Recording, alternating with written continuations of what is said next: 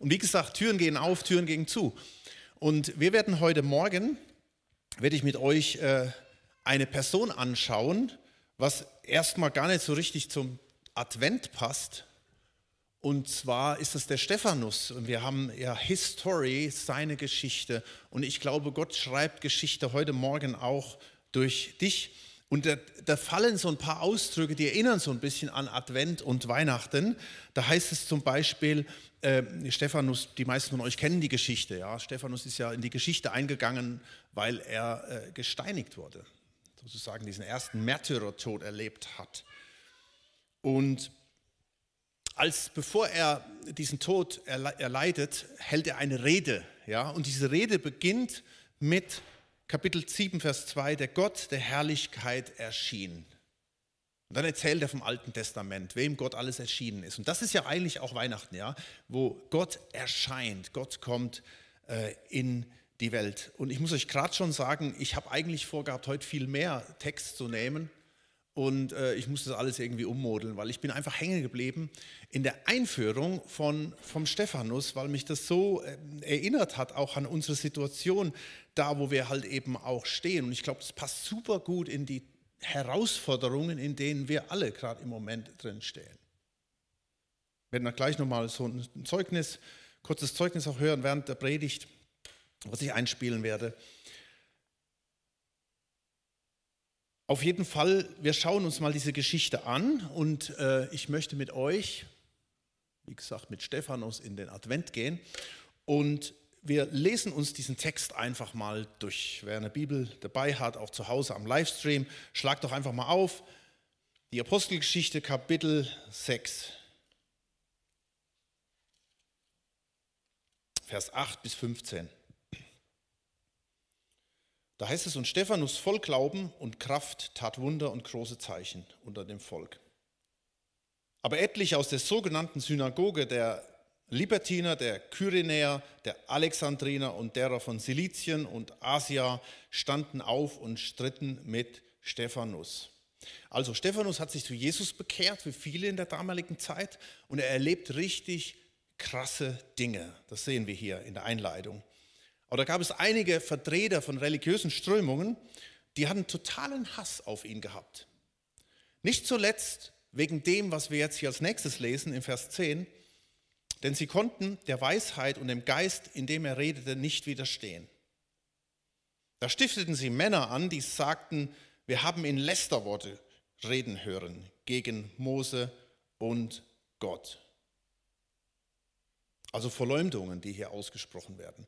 Und während wir das lesen, denkt doch einfach mal drüber nach, denkt doch mal in, euer, Le in euer Leben nach. Ja? Wo sind euch Situationen begegnet oder gerade vielleicht auch Situationen, in denen ihr drin steht, die euch schwer fallen, wo vielleicht auch Menschen euch verletzt haben oder wo irgendwelche Dinge waren. Du fragst dich, warum? Was habe ich gemacht? Ja? Und das sehen wir hier so, kann man sehr gut vergleichen hier mit unserem Stephanus. Dann heißt es weiter in Vers 12, und sie wiegelten das Volk und die Ältesten und die Schriftgelehrten auf. Also Manipulation, die da ausging.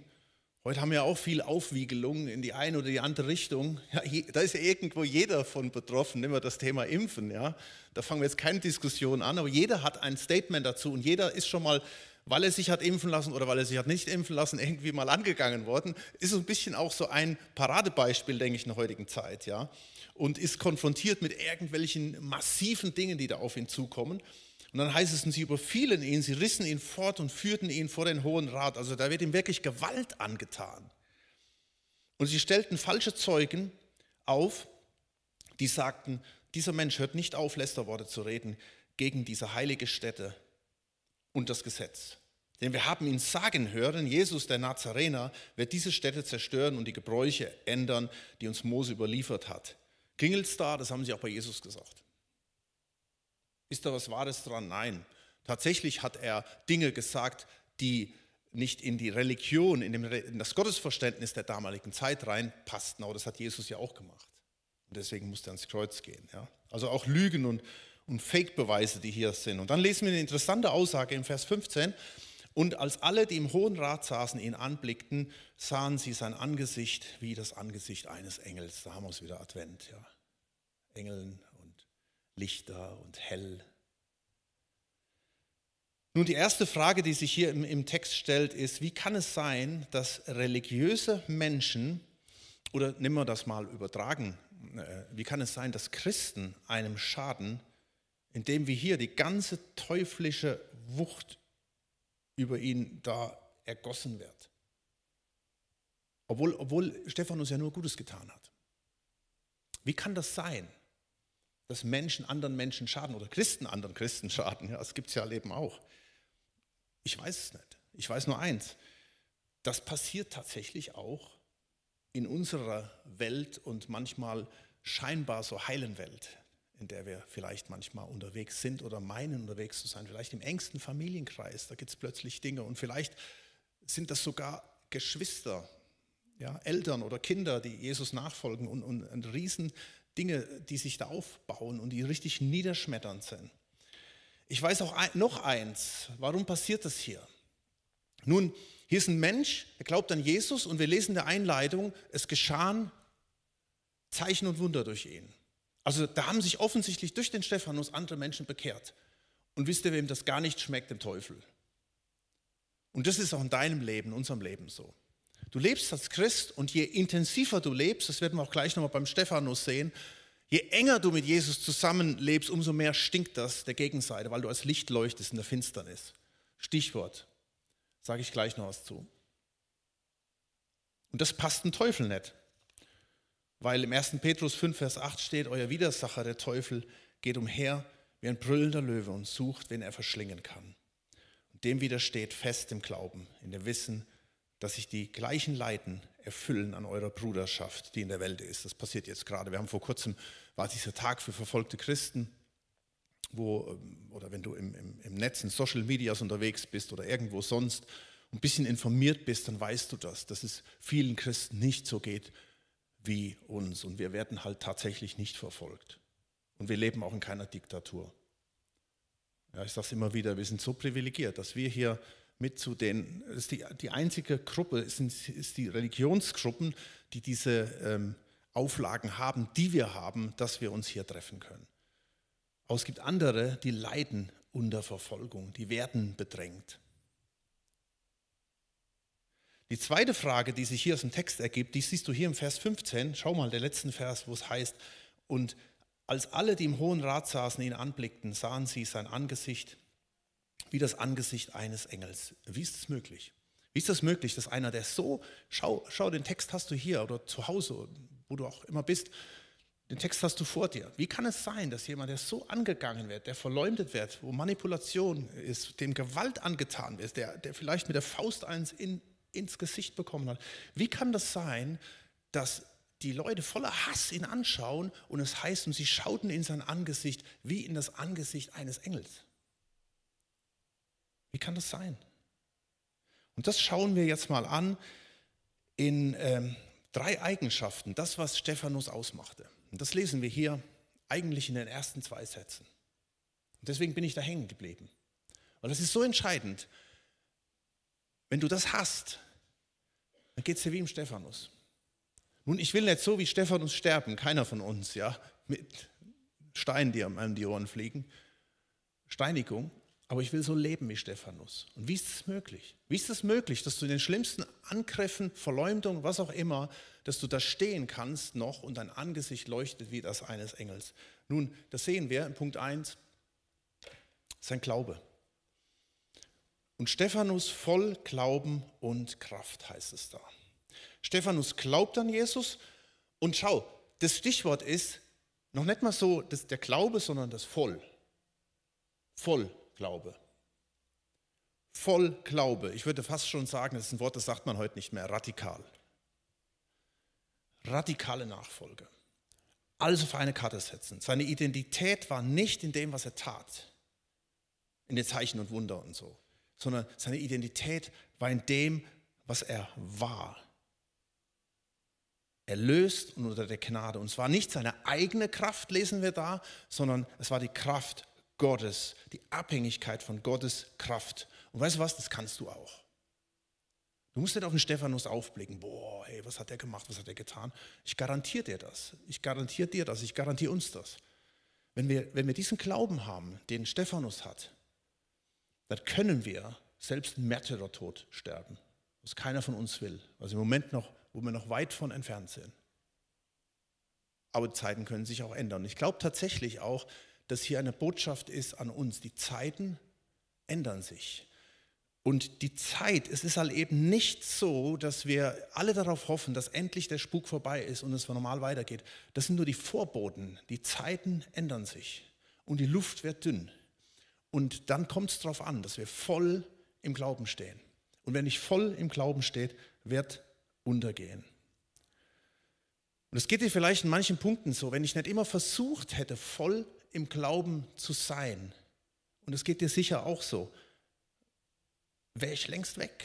Hätte ich längst aufgegeben, hätte ich längst hingeschmissen. Hätte ich so viel Hass und Bitterkeit in mir drin und es wird nicht mehr weitergehen.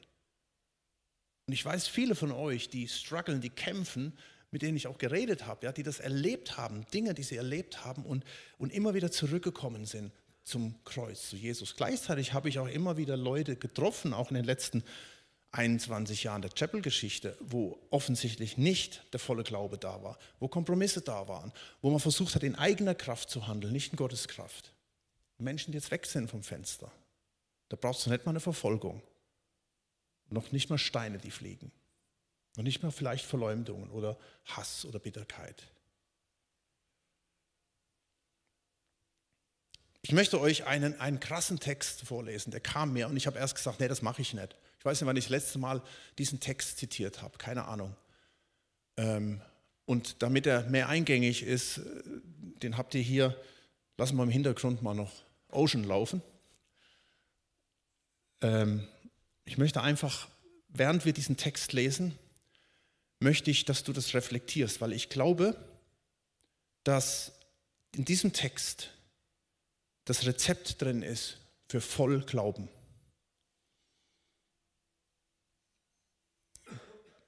Gott hat mir mit 18,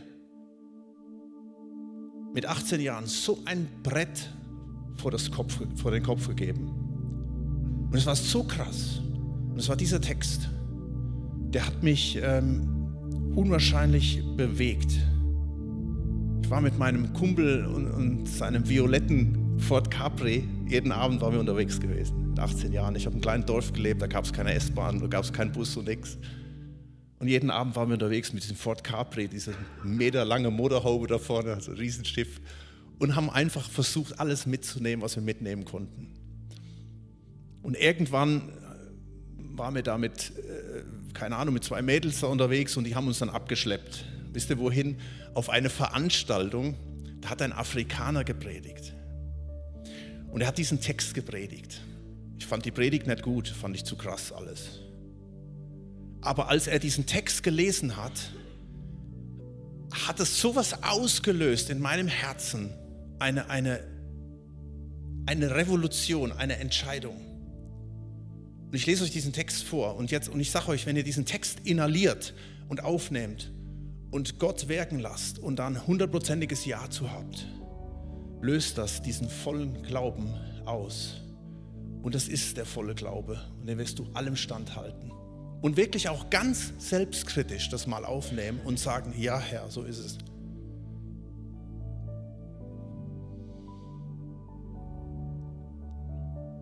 Vers 15, Offenbarung 3. Das spricht übrigens Jesus. Ich kenne deine Werke, dass du weder kalt noch heiß bist. Ach, dass du doch kalt oder heiß wärst. So aber, weil du lau bist und weder kalt noch heiß werde ich dich ausspeien aus meinem Munde. Was für ein Wort, oder? Denn du sprichst, ich bin doch reich, ich habe Überfluss, mir mangelt an nichts. Und du erkennst nicht, dass du elend und erbärmlich bist, arm, blind und entblößt.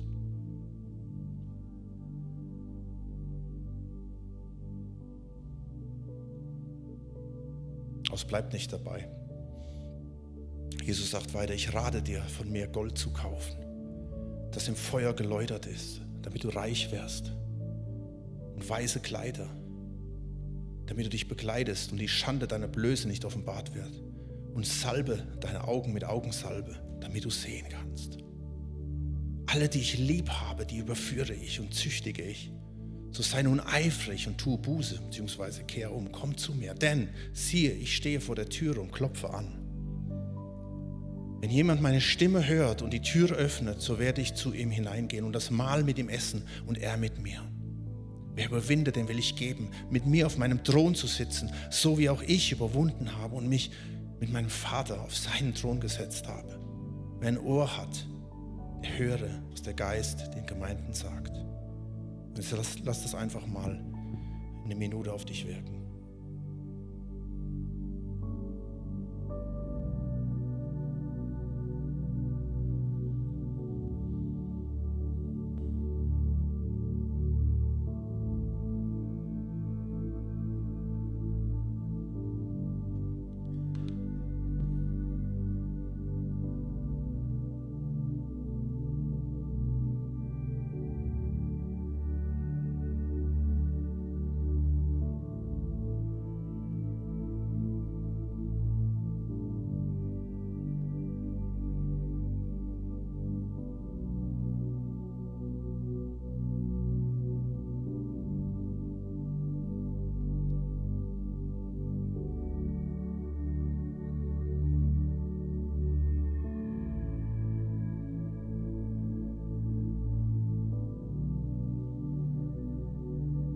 Ich hatte so den Eindruck, dass Jesus gerade jetzt wieder am Klopfen ist.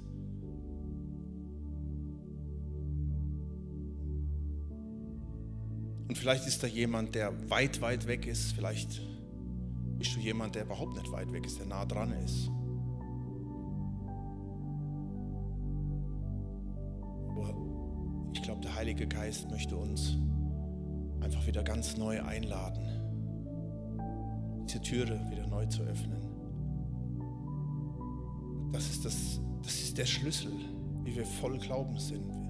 Wir kommen wieder zu dir, Jesus, vor deinen Thron, nehmen wieder neue Vergebung an und in dem Moment, wo ich jetzt zu dir komme, ist das so wie ein Klamottenwechsel. Ich werde wieder überkleidet mit diesen weißen Kleidern.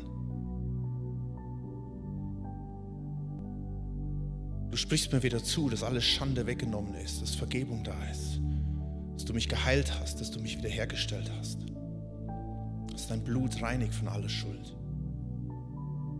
Und du gibst mir Salbe für die Augen, dass ich sehen kann. Und so oft sind wir blind und wir kommen jetzt vor dich. Und wir öffnen dir alle Türen unseres Lebens. Komm du rein. Danke, Jesus.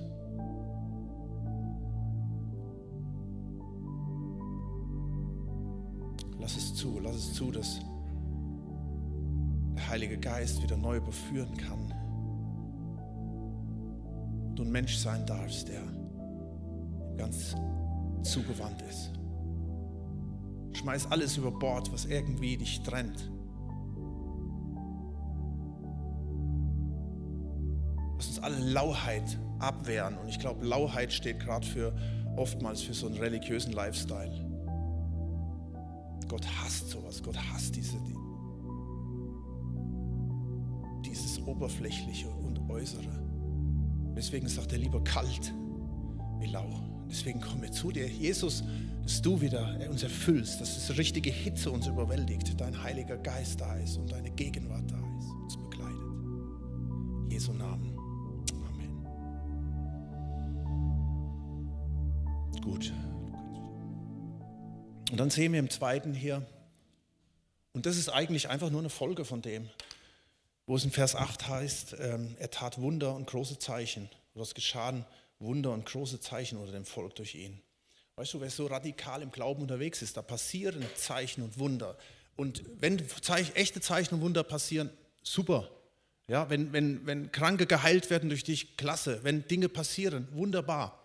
Aber ich glaube, das, das stärkste Zeichen und Wunder im, im Leben von Stephanus folgte noch. Wodurch ist er denn bekannt geworden? Er ist nicht bekannt geworden durch seine Taten, äh, durch irgendwelche Heilungen, er ist bekannt geworden durch seinen Tod, durch seinen Märtyrertod, wie er gelebt hat und wie er gestorben ist. Und Gott tut Wunder, Gott tut Zeichen Wunder durch dich und durch mich. Wir können keine Wunder produzieren, aber das ist völlig normal. Und dann kommst du in Lebensumstände, die sind, die sind richtig krass, die sind schwierig, aber Gott trägt dich dadurch.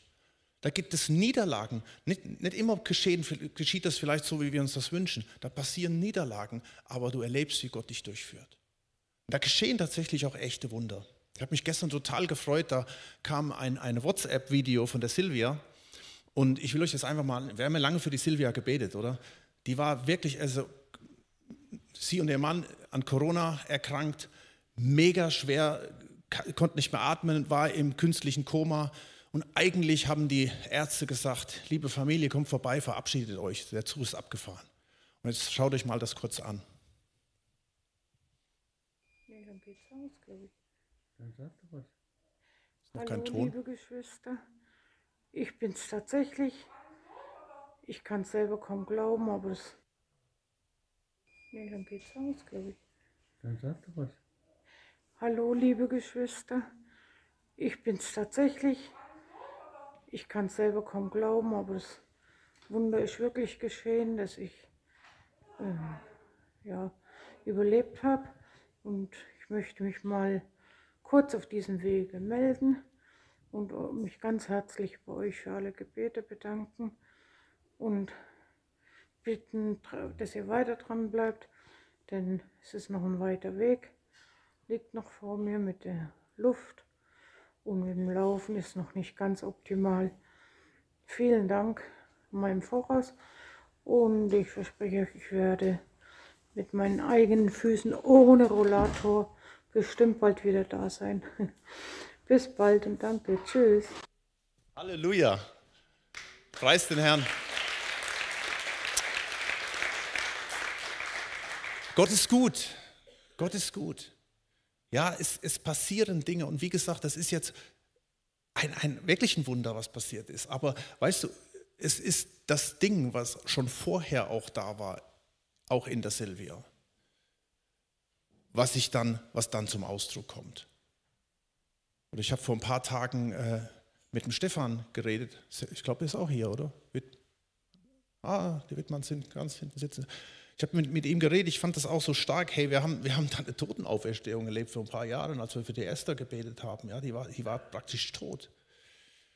Und auch das war ein, ein richtig krasses Beispiel gewesen, wo man einfach sehen kann, wie Gott eingegriffen hat. Es ist weiterhin eine Herausforderung für alle, für die ganze Family. Auch da stehen noch Dinge aus, ganz klar. Aber ähm, wer schon mal bei Ihnen war oder da in der Nähe, da gibt es einen Ortskreisel und wer bei Porsche schafft, weiß das. Da steht auf dem Kreisel drauf. Was steht da? Wer weiß das? Was ich sagen will? Licht leuchtet in der Finsternis. Wer schafft bei Porsche? Niemand. Ach so, deshalb, ja. Da steht am Kreisel ganz fett drauf, Licht leuchtet in der Finsternis. Und als ich das erste Mal euch als Family besucht habe, habe ich das gesehen und ich fand das so stark. Und weißt du, das ist genau das. Stefan, ist ja auch eine Abänderung von Stephanus, berichtete auch, wie stark das nochmal zu ihm gesprochen hat. Er war neulich im Baumarkt gewesen und sieht da im Regal so eine, so eine Krone, so eine LED-Krone und plötzlich spricht das zu ihm, er nimmt sie mit und, und irgendwie war im, im Stefan, ich erzähle es einfach mal so, ja, wenn es nicht stimmt, melde dich. Und da gab es so eine Adventsfeier draußen, glaube ich, oder? Genau, draußen, so im Dorf. Und irgendwo hatte man niemand gehabt, der da irgendwie was weitergibt, ja. Oder irgendwie denkt der Stefan an seine Krone, die er da gekauft hat und sagt, hey, gebe ich was weiter. Und diese Krone, die leuchtet, ja, und hat dann draußen irgendwie das weitergegeben, so symbolisch dafür. Wir, wir haben einen Glauben an Jesus, dem König, der die Krone trägt und der unser Angesicht hell macht. Und wie Gott uns durchträgt, wie er uns hilft in unserem Leben. Und das erlebt ihr als Family. Das erlebt das ganze Dorf da übrigens, ein mega Zeugnis. Und das erlebt jeder einzelne von uns. Und das ist das, was, was Stephanus ausmacht. Merkt ihr? Das Leben, das Reden. Und dann gehe ich gerade mal weiter. Sein Reden. Le das der Glaube, der Glaube, ja, dann das Leben und das Reden. Das, was du rauslässt, das ist das, was drin ist. Nun ist, sind wir jetzt nicht alle so redebegabt, ja. Aber schaut mal, es heißt hier beim, beim Stephanus, Ich lese mal ab Vers 9. Aber etliche aus der sogenannten Synagoge der Libertiner und Kyriäner und Alexandriner und Slythien und Asia standen auf und stritten mit Stephanus und sie konnten der Weisheit und dem Geist, in dem er redete, nicht widerstehen. So, jetzt könnte man sagen, vielleicht war der wirklich so redebegabt, aber niemals so, dass er diesen ganzen theologischen Nerds da das Wasser reichen konnte. Ja, das, das waren wirklich hochschlaue Menschen. Und die hatten alle Argumente ausgepackt, die sie hatten. Aber wisst ihr, es war nicht die Redebegabtheit von Stephanus. Es war die Einleitung. Er war ein Mann voll Glaubens und Kraft. Es war die Kraft Gottes, die in ihm war. Und er hat seinen Mund aufgemacht und er hat angefangen zu reden. Ja, er, er, er wusste schon einiges. Wenn man dann das liest, der, wem, wem das Herz voll ist, geht der Mund über. Der hält da eine mega Predigt aus dem ganzen Alten Testament. Ja, aber er hatte was im Herzen gehabt. Er lebte den Glauben radikal, voll, in der Kraft Gottes. Das wirkte sich auch auf das Leben und das brachte er zum Ausdruck. Der Schlüssel war nicht seine eigene Weisheit, der Schlüssel ist Gott. Und das bist du auch. Das heißt in der Bibel, wenn ihr irgendwo seid, habt keine Angst, wie ihr euch verantworten muss. Denn, denn wenn ihr unter, unter den Druck kommt oder was auch immer, dann wird der Heilige Geist euch daran einleiten. Dann wird er euch die Dinge zeigen, die ihr sagen könnt und sagen sollt.